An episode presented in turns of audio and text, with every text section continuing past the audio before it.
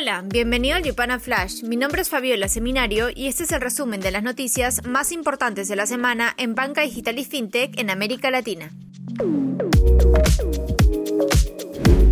Esta semana, el sector fintech recibió con críticas la regulación tributaria que impone nuevos cargos a las transacciones a través de billeteras electrónicas de las empresas por considerar que desincentiva el uso del dinero virtual al encarecer las operaciones. La norma entró en vigencia el 1 de agosto y determina que las personas jurídicas deben pagar el 1.2% de la como impuesto a los débitos y créditos por movimientos que realicen en sus cuentas digitales.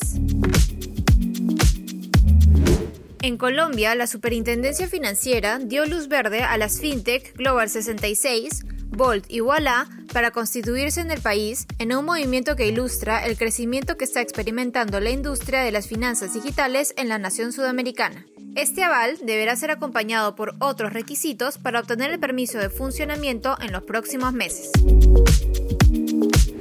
En cuanto a las inversiones en la TAM, esta semana, Zeppelin, fintech chilena especializada en servicios digitales para pymes, recaudó 230 millones de dólares en una ronda de financiamiento. El monto está dividido en 30 millones de capital y 200 millones de dólares en credit facilities. También esta semana, Jaidu, fintech mexicana dedicada a la automatización financiera B2B, recaudó 20.4 millones de dólares. Y finalmente, a plazo, plataforma mexicana dedicada al modelo compra ahora, paga después, recaudó 5.25 millones de dólares en una ronda inicial. La inversión fue liderada por Kasek Ventures y contó con la participación de los fondos de riesgo Picus Capital y Woodson Capital. También esta semana, la plataforma británica de pagos PaySafe anunció la adquisición de Pago Efectivo, una plataforma peruana de pagos alternativos. El monto de la transacción no fue revelado, pero se comunicó que como parte del acuerdo, el CEO de Pago Efectivo, Juan Villena, se unirá al equipo de PaySafe. Asimismo, la fintech británica Revolut lanzó un corredor de pagos entre Estados Unidos y México. Con este producto, los clientes de estos países podrán enviar y recibir transferencias electrónicas. Según el comunicado de la FinTech, las transferencias tomarán un día hábil y costarán 3 dólares por cada 1000 dólares enviados a través de la aplicación.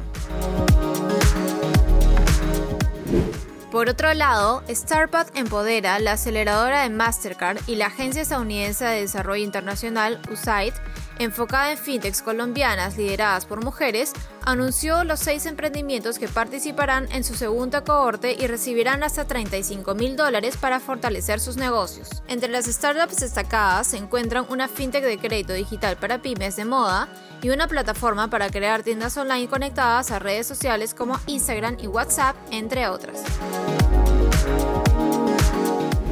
Finalmente, para favorecer la transformación digital del sistema financiero, era necesario un programa online en alta dirección fintech con enfoque latinoamericano.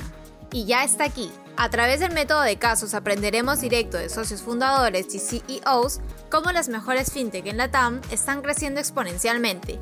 Comenzamos el 3 de septiembre. Únete. Esto fue el Yupana Flash no olvides compartir esta nota de voz y quedarte atento a nuestras redes, porque el lunes tendremos un informe sobre la experiencia de los bancos tradicionales con la puesta en marcha de nuevas marcas digitales. Nos vemos la próxima semana.